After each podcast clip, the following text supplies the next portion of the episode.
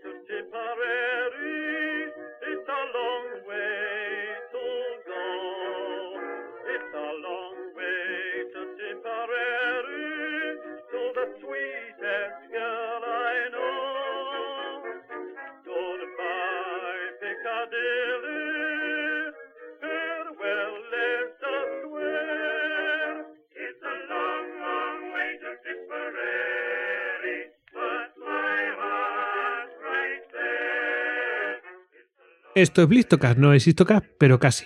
Bueno, hoy, por el título habréis visto, un poco raro, pero no, de raro nada. Lo dice explícitamente lo de qué va el título. O sea, de las V1 a los circuitos. ¿Y qué es esto? Pues ya lo, ya lo vaticinó Carlos Jesús. Lo vaticinó como, como ese mensaje de Ganímedes y todo esto. Bueno, pues eh, para hablar de este tema, que seguro que alguno tendrá los ojos como platos ahora mismo, pues tenemos a Raúl Azpilicueta Martínez. ¿Qué tal, Raúl? Muy buenas, ¿cómo estamos? Encantado, eh, Goyo, de estar aquí. Invitado, un auténtico honor participar en el programa. Gracias. Bueno, el, honor es nuestro.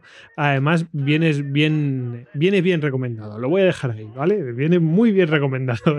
y para nosotros es un, un placer tenerte. Bueno, cuando me contaste esta, esta historia, así eh, brevemente, eh, me quedé mm, alucinando. Eh, yo pensé que era una, una coña, pero no, no era una coña. Es increíble.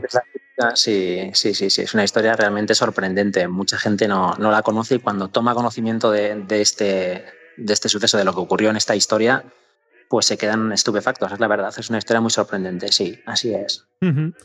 Pues, eh, hombre, eh, esta historia, hay que decir, aunque después hablaremos, por supuesto, de, de dónde viene, mmm, hay que decir que viene de un, eh, de un libro que inicialmente estaba en lengua inglesa, eh, que fue publicado pues ya hace años ¿no? en lengua inglesa, eh, que es, es. Eh, se llama Stealing Speed, de Eso Matt es. Oakley.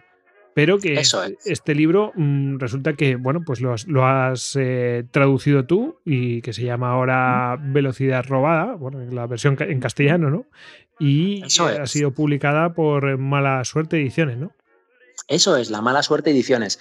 Bueno, yo la verdad es que, bueno, agradecer en primer lugar a la mala suerte ediciones, tanto por la oportunidad de traducir este libro como por confiar en mí para participar en el podcast aquí y, y muy particularmente también a Matt Oxley. Matt Oxley es posiblemente eh, el periodista más importante, uno de los más importantes del mundo en el, en el tema de MotoGP. Lleva muchísimos años, él ha sido piloto de carreras, de hecho fue ganador de una de las carreras que vamos a mencionar hoy aquí en el programa y es inaudito que se tradujera este libro al, castellano. Me siento muy afortunado de haberlo hecho porque es una historia como muy, muy desconocida para mucha gente y que tiene un impacto que lo hemos vivido en las propias calles. Las motos que hemos visto en las calles desde hace muchos años, pues eh, de alguna manera están vinculadas a lo que vamos a contar aquí hoy en el Blitzcast. Pues tú fíjate que mmm, llevamos aquí pues gente que es apasionada de, este, de estos temas porque eh, bueno, pues eh, oye, pues me gusta, yo qué sé, el baloncesto y publico un, eh, un, libro sobre el baloncesto soviético, ¿no? Que hemos tenido hace unos días. Pero uh -huh. he tenido contacto con, con, con, este, con otro, con Tachenko, con no sé quién, no sé cuántos. Y bueno, a ti te pasa un poco igual, ¿no? te encanta este tema y te metes en el. Eh, te metes ahí y, bueno, y tienes un contacto mm, pues directo con Matt Oakley. ¿no? Sí, eh, cuando haces un trabajo de traducción, las traducciones son bastante más complejas de lo que la gente pues, que no está familiarizada puede pensar. Es muy importante estar en contacto con el autor, porque ya no se trata simplemente de las posibles acepciones, sino del cariz que le quieras dar tú a una expresión o, o a una palabra que pueda significar pues diferente, diferentes cosas. ¿Perdón? Es el matiz, es decir, puedes tener varias eh, mm, acepciones posibles para utilizar, pero claro, no es lo mismo utilizar una cosa que otra, o simplemente a lo mejor tienes que cambiar la frase para que adquiera ese cariz. Eh, ¿No? Eso es, eso es. Y en este caso es muy privilegiado porque Matt ha tenido una disposición excelente desde el primer momento y es una persona que ha entrevistado a muchísima gente directamente relacionada con la historia que vamos a contar aquí hoy, incluyendo a los hijos de los protagonistas, etcétera. Entonces, sabe de primera mano qué es lo que ocurrió aquí, ¿no? Y hay una labor de documentación brutal. El libro incluye también un adendum eh, con extractos de Illustrated Motorsport, que era una publicación que había en la RDA en los años en, los que esto ocurrió y donde se refleja de una manera pues interesante todo el tema político, cómo estaba el comunismo detrás de lo que vamos a contar aquí hoy y cómo eh, pues se truncaron las aspiraciones propagandísticas de la RDA eh, con el tema de, este escándalo de espionaje. Pues sí, y además, bueno, eh, otro, bueno, un tema de, que nos sirve, vamos, que está... Mm, pues que no es directamente relacionado con, eh, temas políticos ni geopolíticos, pero, pero bueno, mm, está al final se termina relacionando y, pues nos permite ver pues una etapa eh, como es la Guerra Fría, pues desde otro punto de vista más, ¿no? Entonces, bueno, pues nos permite completar aparte de esa visión que podamos tener porque pues más general pues porque le hemos estudiado de así de así o así o hayamos leído un libro pues de esta manera pero aquí eh, tenemos un punto de vista diferente, como bueno, pues como decían con, los compañeros que, escribieron el libro del baloncesto soviético, pues una manera de ver eh, cómo se vivían las cosas en, desde cierto punto de vista. Eso es. Sin duda, sin duda. Pues em, si te parece, Raúl, pues vamos a empezar a, a ver el tema de bueno de que nos ha traído aquí. Tenemos aquí un personaje, ¿no? Que empieza todo esto en la, en la Segunda Guerra Mundial, si no antes, ¿no? Eso es, eso es. Aquí tenemos a. Bueno, esta, esta historia es la historia de dos hombres principalmente. Eh, uno de ellos, eh, el, ingeniero principal, se llamaba Walter Kaden. Lo voy a pronunciar en español para no sonar pedante. Walter Kaden. Eh, esta persona era natural de Sopau y esta persona estuvo eh, la Segunda Guerra Mundial junto a los nazis, trabajando con ellos, trabajando con Von Braun, eh, trabajando en Penemunde, y es una persona con un talento excepcional, una persona muy desconocida eh, y que sin embargo ha tenido una, importancia brutal en el mundo del motociclismo, casi de una manera, bueno, pues un poco irónica. Walter Caden estuvo trabajando en la base de Penemunde y estuvo trabajando tanto en la bomba, en la llamada Glide Bomba, la HS-293, en la sección de cola, y estuvo trabajando también en, el Messerschmitt en el 262, ¿vale? en los primeros eh, cazarreactores. Y estuvo trabajando en las V1, que es un motor pulso reactor. Mientras Walter Caden estuvo trabajando ahí, se especializó en tema de flujo de gases, aerodinámica, resonancia, armónicos. son como complejos, como conceptos bastante nebulosos, eh, que luego tuvieron un impacto muy importante en lo que vamos a comentar después de las motos. Pero él inicialmente trabajó ahí.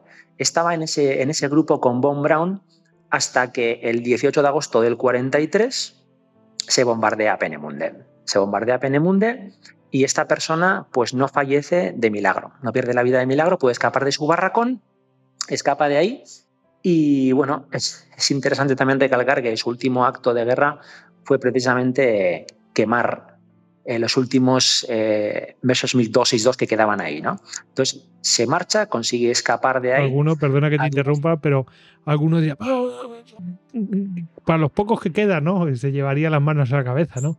Pero bueno, en un acto de guerra tú tienes que destruir. Si van a caer en manos del enemigo, lo tienes que destruir. Eso es así, de toda la vida. Tal cual, así es. Entonces, este hombre consigue escapar de ahí eh, de mala manera en una carreta de un granjero estuvo durante semanas eh, refugiado en un caserío. Como la, perdona que interrumpa de nuevo, como en la Edad Media, en una carreta así escondido. Tal cual. Científico, o sea, científico nazi, aunque no era una persona de ideas políticas, y luego veremos lo que le tocó en la época comunista, ¿no? durante la Guerra Fría, pero no era una persona de ideas políticas, de hecho, siempre fue reservada a la hora de hablar de eso y era una cosa como que quería casi ocultar. ¿no? Entonces, esta persona eh, bueno, cuando le capturaron los estadounidenses, logró más o menos ocultar su, su, pasado nazi. Hay que decir que a esta persona se le ofreció ir con el grupo de Von Braun y dijo que no. Esta persona decidió quedarse con su mujer y con su hijo en Schopau, ¿vale? En la Sajonia se decidió quedarse ahí. Es decir, en la operación Paperclip no, no accedió a, a entrar en ese grupo de Von Braun. Eso es, decidió ir por libre. Bueno, el libro describe, describe bastante la terrible situación en la que esta gente se quedó, ¿no? De, pues querían ir en manos de los estadounidenses la mayoría para no caer en manos de los, de los rusos, viendo lo que venía. Pero claro, también estaban los oficiales de las SS que iban con ellos y que, bueno, formaban parte un poco de, del chantaje de si os lleváis al científico también os aceptáis a nosotros, en fin. Este hombre decidió quedarse ahí sabiendo pues que, que, no iba a ir con el grupo, digamos, de científicos de élite, ¿no? Entonces se quedó en Sajonia y era un hombre muy humilde. Entonces esta persona decidió empezar a sacarse las castañas tras pasar unos años muy difíciles, pasando hambre, él y su familia, y montó un taller de, de carpintería, un taller maderero, ¿no? Hasta que, bueno, sabemos que empezó a avanzar el comunismo, con lo cual la empresa privada se, empezó, a, empezó a tener dificultades hasta que en el año 52 la cierran y se le prohíbe a esta persona ya disponer de madera, con lo cual tiene que cerrar y lo dejan otra vez a él y a sus empleados en la ruina absoluta. Mientras tanto, este hombre siempre había sido un aficionado de las motos, porque hay que, hay que recordar que Chopau, es la localidad donde cerca, en la cual cerca a ella estaba la fábrica de que es la que fabricaba los motores de avión para la Luftwaffe, motos para la Wehrmacht. Entonces, eh, Kaden tenía una DKV y tenía la costumbre, bueno, era un hombre muy aficionado, muy aficionado a todo el tema de, de la mecánica, la puesta a punto de los motores, etc. Y andaba por ahí, incluso él competía en aquellos años. De modo que tras desmantelar la fábrica de KV los rusos y dejarla completamente pelada, empezaron de nuevo a, fabricar motos, pero de una manera mucho más sencilla. Y este hombre solía pasar por ahí con su moto dos tiempos, metiendo muchísimo ruido. ¿no? Y eh, a medida que DKV empezó a fabricar pues, más o menos réplicas de lo que, del modelo que había antes, que la RT-125, las personas que empezaron a trabajar ahí se dieron cuenta de que ahí va, está pasando este hombre por aquí, suele pasar por aquí, no, no conseguían quitarse de la cabeza a ese hombre que iba muy rápido con esa moto por esas carreteras. Y fue ahí cuando, cuando el grupo IFA, que era un conglomerado automovilístico que producía pues también los coches Trabant y los Wartburg, eh, hicieron, decidieron hacer un grupo de carreras, le llaman el Rain Collective, ¿no? El equipo de carreras. Y cogieron a este hombre y le asignaron ese, se pusieron en contacto con él el hombre encantado. Entonces le dijeron, venga, vamos a empezar a fabricar las motos de carreras para, para nuestro equipo, que además se va a llamar Motos de Chopau, Motorradwerke Chopau, MZ. Vale, entonces le dieron un, un, garaje absolutamente cutre, un taller de lo más sencillo, y estaba él y un par más, muy poca gente. Pero recordemos que este hombre era un genio, era un genio. Entonces, por muy pocos medios que le dieran, él cogió los antiguos motores con tecnología dos tiempos. El dos tiempos era una tecnología obsoleta porque cuando acabó la guerra, eh, los ingleses se encargaron de dictar el reglamento del Mundial de Motociclismo. Y como las motos de KV anteriores, las motos alemanas, les habían pateado el culo a las inglesas, sobre todo por tener sobrealimentación, los ingleses la prohibieron, prohibieron la sobrealimentación para castigar a las motos alemanas. Cuando te habla, habla, de sobrealimentación es más combustible, ¿no? Es decir, tiene que estar está limitado la, el combustible que puede entrar en el motor o algo así. Eso es, es sobrealimentar uh -huh. la mezcla. Tú eh, aumentas la proporción de mezcla de combustible y de aire. Una vez que tú empiezas a, se puede hacer de diferentes maneras, a través, por ejemplo, de un turbocompresor o de un compresor, etcétera.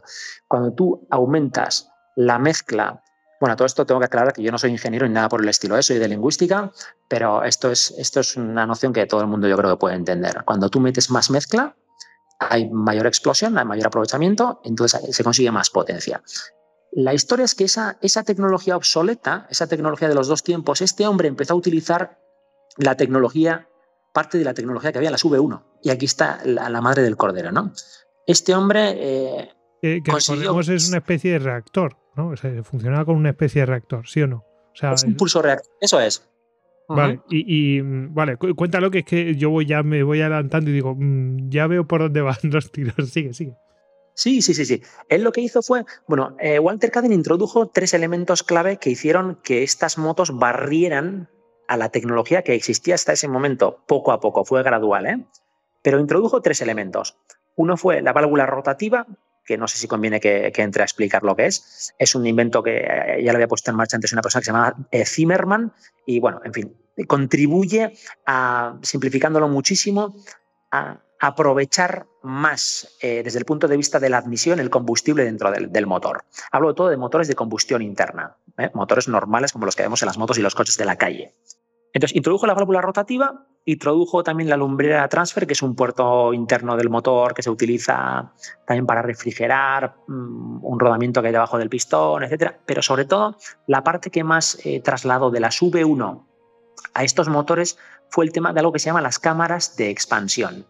Y son estas cámaras de expansión, que formaban parte de los pulsorreactores de las V1, eh, juegan con resonancia y armónicos para optimizar eh, la pérdida de mezcla en el escape. A ver, esto que suena así muy complejo, lo que hacía resumiéndolo muy mucho, y seguramente que un ingeniero me echaría la bronca, es jugar con formas de escape muy particulares para que a través de ondas de sonido eh, el escape, aparte de echar eh, gases quemados fuera, tengan una onda negativa que vuelve e impide que salgan gases desaprovechados. Bien, ¿cuál es el efecto de todo esto?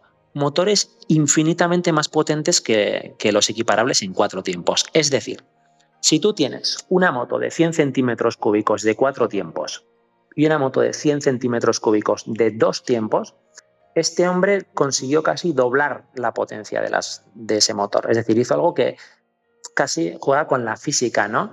Este hombre en esos años, en los años, a principios, finales de los años 50, principios de los años 60, consiguió crear el primer motor del mundo en superar los 200 caballos por litro. Es decir, es como si tú ahora te compraras un coche de 1000 centímetros cúbicos, un Seat Ibiza de 1000, sin turbo y tuviera 200 caballos. sí, sí, Y, estaba pensando precisamente eso, que además a mismo combustible daba muchísima más potencia y mucho mejor rendimiento. Y consumos, y me imagino que de todo, vamos. El consumo también era mucho más elevado, el ruido era muy alto eh, y la fiabilidad era muy baja. Es decir, al introducir estos elementos de las V1, etcétera, esa misma tecnología similar, eh, lo que hizo fue conseguir unos motores súper rabiosos, pero muy peligrosos. ¿Por qué? Porque el motor dos tiempos en una moto, bueno, lo principal es que hace el ciclo termodinámico de admisión, compresión, combustión y escape en la mitad de giros del cigüeñal. Por eso se le llama dos tiempos y al otro cuatro tiempos. la clave es que, ese motor era muy peligroso. ¿Por qué? Porque a diferencia de un coche, eh, el motor dos tiempos incluye el, lubricante en el propio combustible. O sea, no tiene un cárter abajo, no tiene como si dijeras una panza llena de aceite que refrigera el motor, sino que el aceite está con la propia gasolina, quemándose. ¿Qué ocurre? Que cuando la lubricación es ineficiente, el motor se agarra. Y si en una moto el motor se agarra, pues te pegas un leñazo porque la rueda de atrás se para.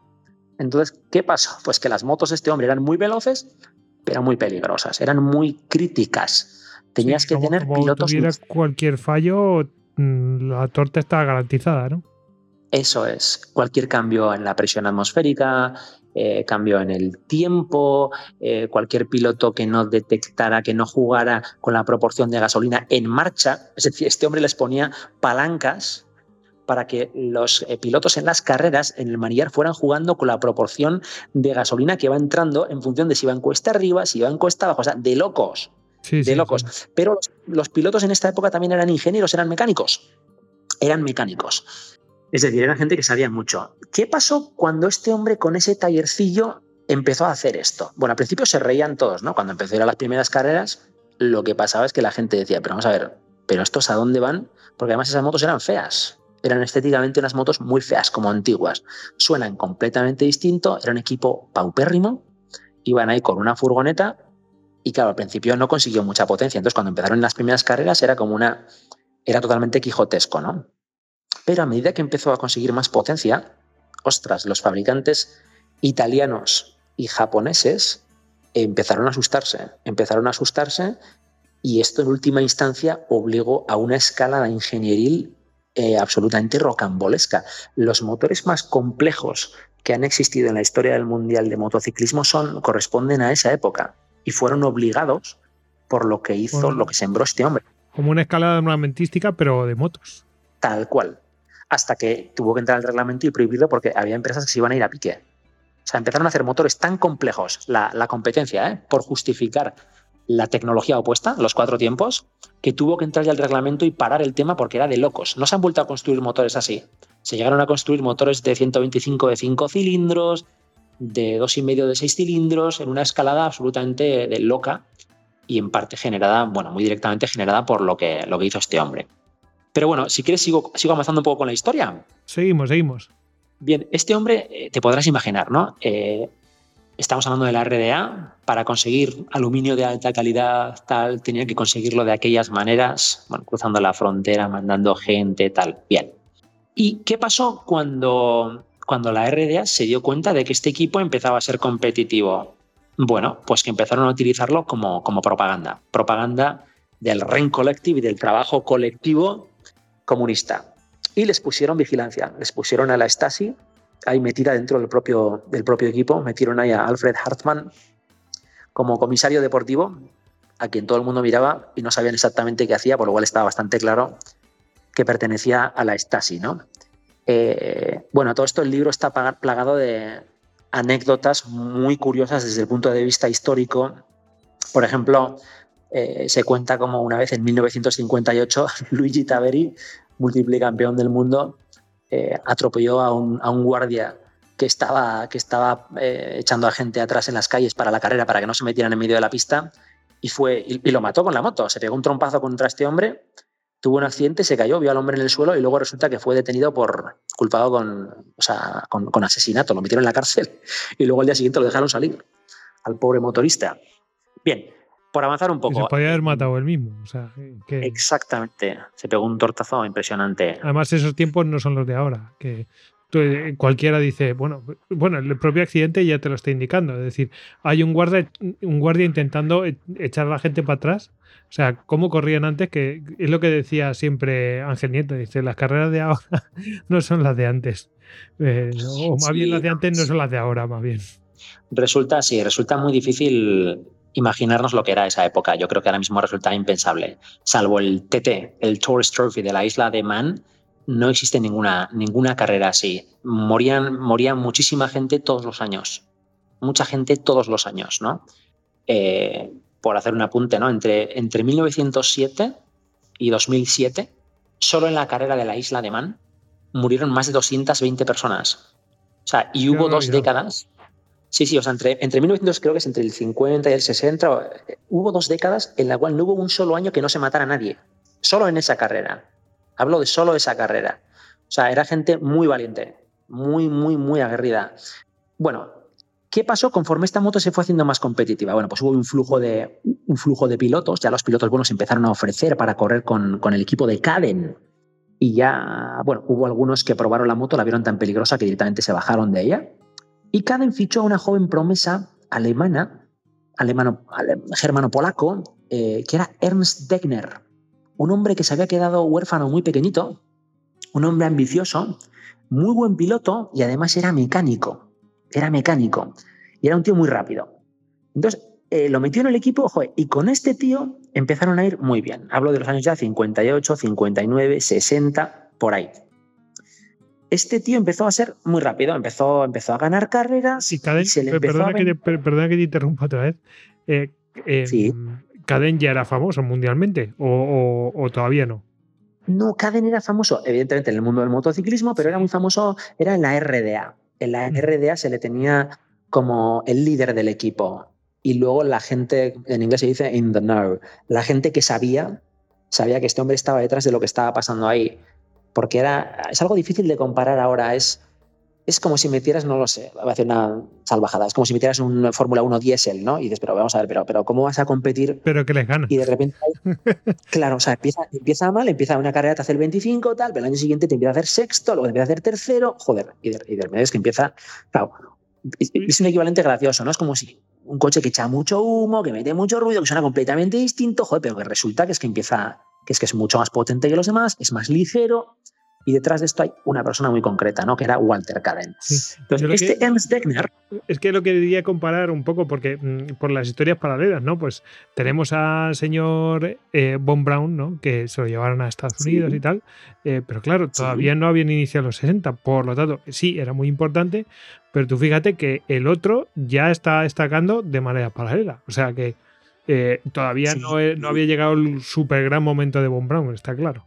Pero Sí, lo que son las cosas en ese momento, este hombre está destacando bastante, vamos. Hay muchas ironías y además el libro las cuenta, las cuenta en detalle. El libro las cuenta en detalle, o sea, cuenta momentos muy concretos de días muy concretos donde Caden pudo ver en la televisión, pues como Von Braun, bueno, pues el lanzamiento de Saturno, etcétera. Muy, muy interesante. Eh, vale. ¿Qué pasó? Ficho, sí, fichamos, ficha a Ernst Degner. Ernst Degner empieza a ganar. Empieza a ganar y empieza a ser una persona favorita para ganar el mundial. Se le empieza a vender como el Yuri Gagarin de las motos, dentro del éxito comunista. ¿no? Tenemos aquí a Yuri Gagarin. Además, tenemos que imaginarnos que era un tío guapo, con muy buena imagen, eh, con una familia, o sea, una mujer, dos hijos pequeñitos, eh, y se le vendía como el prototipo de persona comunista que está triunfando y que es el fruto del éxito comunista. ¿no? A todo esto, claro, MZ, la fábrica, empieza a vapulear a, las empresas, es decir, a la empresa japonesa y a las motos italianas, ¿no? Que además representaban pues otra cosa, porque las motos italianas que ganaban en ese momento era la marca MV Augusta, que era una marca basada en la aristocracia, era una marca poseída por un conde, el conde Domenico Augusta, que irónicamente financiaba las motos pagándolas con la venta de helicópteros militares de su padre. O sea, es que la cosa es como muy curiosa. Entonces era como la lucha del comunismo contra, contra Occidente también desde el punto de vista de las empresas. Sí, y de rancia bolengo y de, todo, ¿no? Absolutamente, absolutamente. Entonces, Ernst Degner y MZ estaban encarnando el éxito del espíritu comunista. Hay que entender esto y esto se ve eh, si ves la, la, adenda del libro, ¿no? Todos estos eh, recortes de periódico de la época, cómo se explicaba la propaganda, tal. Bien. Eh, en los años 58, 59, 60 hay una escalada de rendimiento en este equipo. Este equipo pasa de ser un equipo eh, irrisorio a ser un candidato claro al, al título. Hasta que llegamos al año 1961. Y en el año 61, Ernst Degner ya está liderando el mundial. Es decir, o sea, MZ está a punto de conseguir el mundial. Esto eh, no es de una manera constante, ocurren mil y una avatares en las carreras, sube y bajas, lesiones, golpes, gente que pierde la vida y se va contando detalladamente. ¿Pero qué ocurre en 1961? Pues que resulta que se levanta el muro de Berlín y que la RDA se empieza a cerrar, se empieza a cerrar y este Ernst Degner que empieza a saborear las mieles del triunfo empieza a tener ambición empieza a tener ambición porque además era una persona vanidosa, era una persona vanidosa. Y, Ernst Degner, al ganar carreras, él empieza a ver que él no gana ni la mitad de la mitad de la mitad que los occidentales con los que está disputando. Sí, y que están perdiendo. y que están perdiendo, eso es. Entonces la gente que le conoce empieza a ver que aunque gana está insatisfecho y empieza a ver que las cosas sobre todo cada vez se empiezan a poner más feas y que no va a poder salir y, Y luego otra cosa, que, que él se está jugando la vida. Por, o sea, quiero decir, se está jugando la vida igual que los demás, si no más, y no gana tanto como ellos, claro. Exacto, se está jugando como tú bien has dicho, ¿eh? si no más, porque recordemos que corre con una moto bastante más peligrosa. Una moto muy peligrosa, muy peligrosa, con la cual había tenido accidentes muy serios y había gente de su propio equipo que se había quedado realmente mal. Esto el libro lo, cuenta, lo que le pasó a Fugner, etcétera, no quiero tampoco revelar, pero quiero decir, no es, has visto a tus compañeros de equipo ir, venir y algunos no volver. Entonces, eh, esta persona coincide en dos cosas. Por un lado, una ambición desmedida por ser campeón del mundo, pero por otra, una ansia por ser libre. Él y su familia. Él y su familia. ¿Y qué ocurre aquí a la vez? Eh, pues que hay una persona encargada por una empresa que, cuyo nombre puede que te suene, que se llama Suzuki. Suzuki era una moto que ahora mismo es una moto que ahora mismo todos conocemos, ha sido además campeona de MotoGP este año. Eh, Suzuki en los años 60 o a finales de los 50, principios de los 60, no recuerdo exactamente, eh, comienza a competir en el Mundial y hace el ridículo. Hace el ridículo. Además empieza con motos de dos tiempos y hace el ridículo. Pero es uno de los fabricantes que más motos de dos tiempos vende. Es decir, vende muchísima moto sencilla para, transportar a la gente. Para Japón, ¿no? Por ejemplo, para los trabajadores japoneses. eso es, utilitarias, eh, pero no consiguen hacer. Entonces, es el hazme reír en Europa, ¿no? Vienen a competir aquí y es de risa lo que hacen. ¿Y qué hace Suzuki? ¿Y qué hace Ernst Degner a través de un amigo suyo? Tampoco quiero revelar demasiado. Empiez, entran en contacto. Entran en contacto para hablar de los secretos de la moto MZ de Caden, la que lleva Degner. Recordemos que Degner es piloto, pero es mecánico. En parte es casi ingeniero. Esta persona estos últimos años está esforzándose mucho en conocer al milímetro eh, los secretos de Caden, ¿no? los secretos del motor, los secretos de las lumbreras, los secretos de los escapes, de las cámaras de expansión, de los pistones, eh, bien, de la válvula rotativa. Vale, eh, se ponen en contacto y planean la traición. ¿Qué ocurre?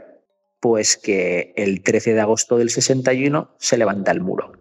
Se levanta el muro, se cierra la S-Bahn y el plan que tenía Ernst Degner de, de, marcharse a una carrera y abandonar, abandonar al equipo, pues resulta que se le trunca porque igual su mujer y sus hijos pues ya no pueden pasar a Alemania Occidental entonces tiene que recurrir a un amigo. mejor me voy yo, pero se queda eh, mi familia aquí y vete, a, y vete a saber eh, las consecuencias que puede tener para ellos.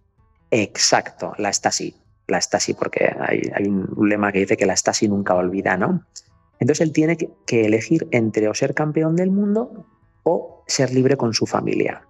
Con lo cual planea la huida de su mujer e hijos en, el coche, en el maletero de un amigo, de Paul Petri, compañero suyo en las motos, eh, cruzando de Alemania, de la RDA a Alemania Occidental, eh, con los niños sedados, cruzando eh, la frontera con los bopos, etc.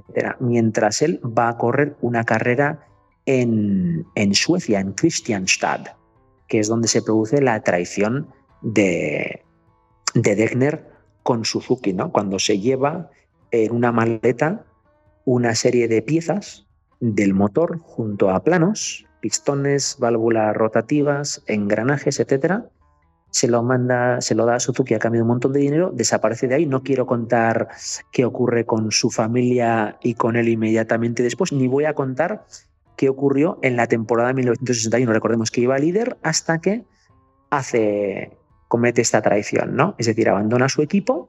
Recordemos que en esos años ocurre una cosa muy curiosa, Goyo, y es que em, tú podías correr una carrera con diferentes, un mundial con diferentes marcas. Es decir, tú podías empezar corriendo con MV Agusta y acabar corriendo con Honda, por ejemplo. ¿Y, puede, eso contabilizaba después para el campeonato? Eso es, porque ganaba la persona, ganaba la persona con la marca con la que ganara la última carrera o con la que consiguiera el mundial, ¿no? Y este hombre en Suecia decide jugársela y traiciona, traiciona a su equipo. Traiciona a su equipo, les abandona y no voy a contar aquí si fue campeón ese año o qué pasó en la última carrera en Buenos Aires, que fue algo pues absolutamente dramático. Y, efectivamente, pues su mujer y sus hijos, pues eh, tienen que, tienen que atravesar de un lado a otro y, bueno, lo dejo aquí en el misterio si te parece bien. Sí, sí, sí, sí. Alguno dirá, maldito. Pero bueno. lo dejamos ahí porque si no reventamos el libro. no sé. Pero vamos, hasta aquí está siendo apasionante. Es increíble. A ver, el año siguiente, en el 62, y esto sí que, sí que puedo avanzar, ¿no? Eh, en el 62, Degner ganó el mundial con Suzuki. O sea, Degner se llevó sus secretos y ganó el mundial con Suzuki. Pero eh, pues Degner se convirtió en una persona maldita.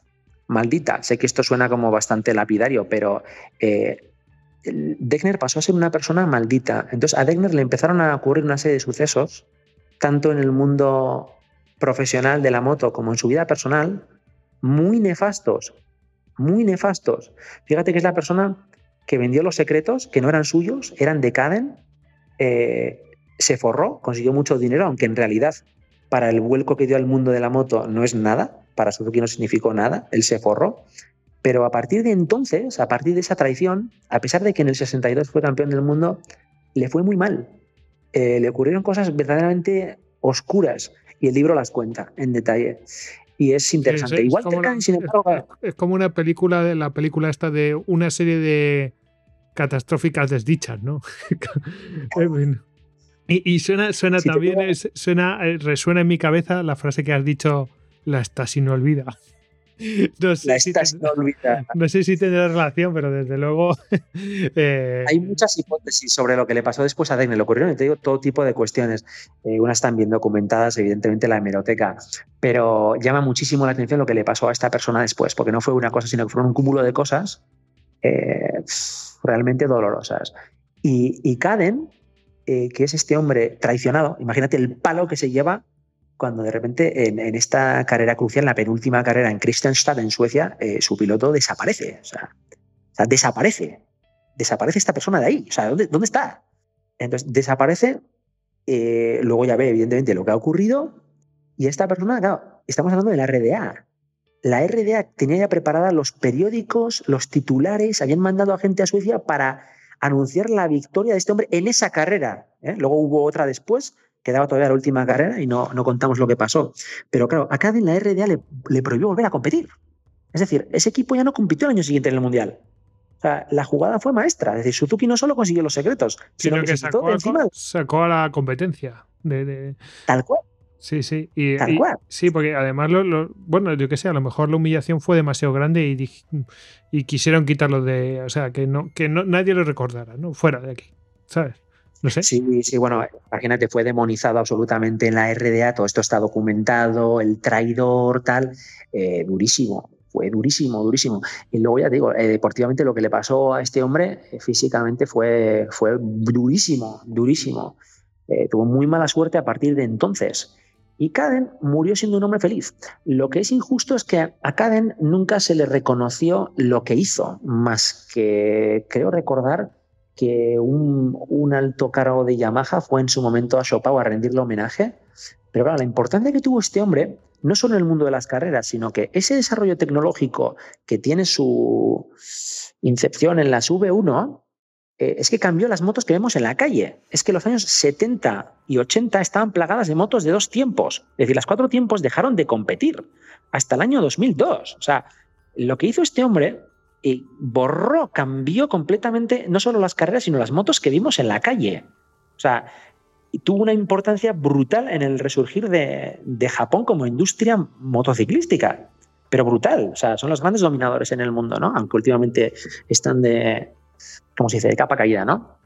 Pero fue brutal lo que, o sea, mucho de lo que hemos visto en las calles de los años 70, 80, 90, en términos de motos, eh, está derivado directamente de lo que hizo este hombre. Es muy llamativo. O sea, que, que fíjate, o sea, mm, lo que hace un tipo en un taller eh, que nadie da un duro por él, cómo al final se termina expandiendo por todo el mundo y que todo el mundo lo empieza a utilizar, lo utiliza todo el mundo en sus motos de calle. Eso es. Y sobre todo lo, lo que es triste es que a través de una traición, ¿no? Es Sí. decir, que el hombre siempre, Caden siempre quiso mm, ser fiel, fíjate, le tocó luego trabajar para los comunistas habiendo sido nazi, ¿no? Tuvo siempre que... Los, los comunistas tampoco le dieron demasiada publicidad, porque claro, o sea, este hombre tenía que andar escondiendo su pasado. Imagínate que si llega, Claro. que, los comunistas van a revelar que estamos triunfando porque estamos utilizando tecnología de este tío. Sí, yo, Este yo, lo- tío yo- científico. yo lo que me pregunto es si fuera de, de allí, eh, pues por ejemplo, yo que sé, en Estados Unidos, en Japón, se hablaba del pasado de este señor, es decir, sabían de, de su pasado y todo esto, porque a- al fin y al cabo, pues es como, oye, eso, esto es obvio que hay alguna cabecita pensante que ha hecho esta máquina maravillosa, Eh, que de pues, algún no lugar se le habrá ocurrido, ¿no? Es como muy raro todo. Es como de repente Sí. hay un tío que inventa una cosa eh, revolucionaria, no tiene sentido. Algo ah, falta una pieza y la pieza que falta es que bueno, estuvo desarrollando alta tecnología militar. Sí, sí, sí, sí. Bueno, yo creo que Estados Unidos tuvo la entrada en el Mundial como, como más tarde. Estados Unidos luego pasó a dominar con muchos pilotos más tarde.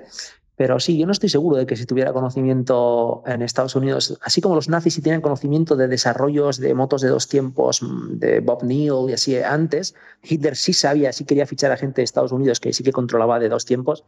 eh, yo creo que los estadounidenses, no sé, esto, esto es una historia como muy desconocida. Eh, yo mismo incluso cuando traducía libros estaba alucinando, digo, ostras, pero esto es que es, muy desconocido para mucha gente, es muy rocambolesco. O sí, yo creo que sí es muy desconocida la figura de este hombre y el libro en cierta manera es un reconocimiento a lo que hizo Walter Caden, ¿no? el valor que tuvo porque murió siendo un hombre muy sencillo y sin tener una gran relevancia propagandística. O sea, fue un hombre que murió de una manera discreta y sin embargo su legado, pues claro, fue, fue robado, fue robado es así, se le traicionó y, y, alguien cruzó una frontera con una maleta y cambió el mundo, cambió el mundo de la moto para siempre. Pues sí, pues para que veáis, ¿no? Eh, el recorrido, ¿no? De desarrollar, yo qué sé, de Messerschmitt eh, el 2 o las bombas eh, HS-293 o, o directamente la, v, la V1, ¿no? Súper conocidas todas. Eh, bueno, de repente te encuentras que, que, que estás desarrollando motos y que tu legado, bueno, pues se expande por todo el mundo, aunque fuera de manera mmm, pues involuntaria por parte suya. Pues no, hombre, hay una parte que es desarrollo de él, pero bueno, ahí la expansión desde luego no es, no es una cosa voluntaria por parte suya. Pues fijaos, ¿no? qué historia, qué historia. Eh, ya no lo había dicho, ya no lo había dicho Carlos Jesús. eh, este, este, este desarrollo, ¿no? Bueno, nos lo había vaticinado. Pues eh, Raúl, la verdad es que es una historia alucinante. De todas formas, vamos a recomendar otra vez el libro, porque eh, yo creo que merece la pena que la gente se acerque a él y, y vea esta historia apasionante que tiene, que tiene de todo. O sea, tiene un recorrido, pues fíjate lo que te digo, es casi historia del siglo XX, ¿no? Por lo menos de la Sí, de una gran parte de él, eh, desde luego. Es, Desde luego, y agradecidos. La Mala Suerte Ediciones aquí ha tenido la audacia. Es una editorial muy pequeñita que está empezando ahora. Marina y Juan os mando un saludo desde aquí y un agradecimiento. Y han tenido la audacia de empezar a traducir una serie de libros eh, relacionados con las motos que no se habían traducido hasta ahora. Y algunos de ellos pues, son eh, ediciones como esta, que son historias pues que es una suerte leerlos en, en, español. Es una auténtica pena que la gente no pueda leer a Matt Oxley en castellano porque es, un, es una maravilla, es una eminencia y es difícil encontrar bueno, pues gente con ese conocimiento también forjado a través de los años. Además, este país que es tan motero, ¿no? Eh, pues oye, eh, pues sí. yo creo que tienen una ocasión mmm, genial para, para, ponerse con, con esta historia, con, con este autor y, y bueno, pues eh, con los libros que vaya sacando la mala suerte ediciones, yo creo, vamos, digo yo. Que, que, tiene de todo. Y bueno, y no solamente los moteros, sino los que le guste la, pues eso, la Guerra Fría. Bueno, desde luego esto es una historia de la Guerra Fría alucinante. Total. Total, sí, sí, hay mucho detalle, hay capítulos expresos, pues eso, contando. Eh, he aprendido mucho, la verdad, he aprendido mucho porque así como soy muy aficionado, aficionado a las motos, soy muy profano en el tema de la historia, ¿no? Me da rabia reconocerlo, pero es así. Y hay muchos, hay varios capítulos del libro donde entra muy en detalle de casos muy concretos de lo que ocurrió con el muro de Berlín, el telón de acero, nombres muy concretos, está muy documentado, el libro está plagado de notas, plagado de sí. Sí, sí, está muy bien, está muy bien para la gente aficionada a la historia vamos a, a, recomendar el libro Velocidad Robada de Matt Oxley. Eh.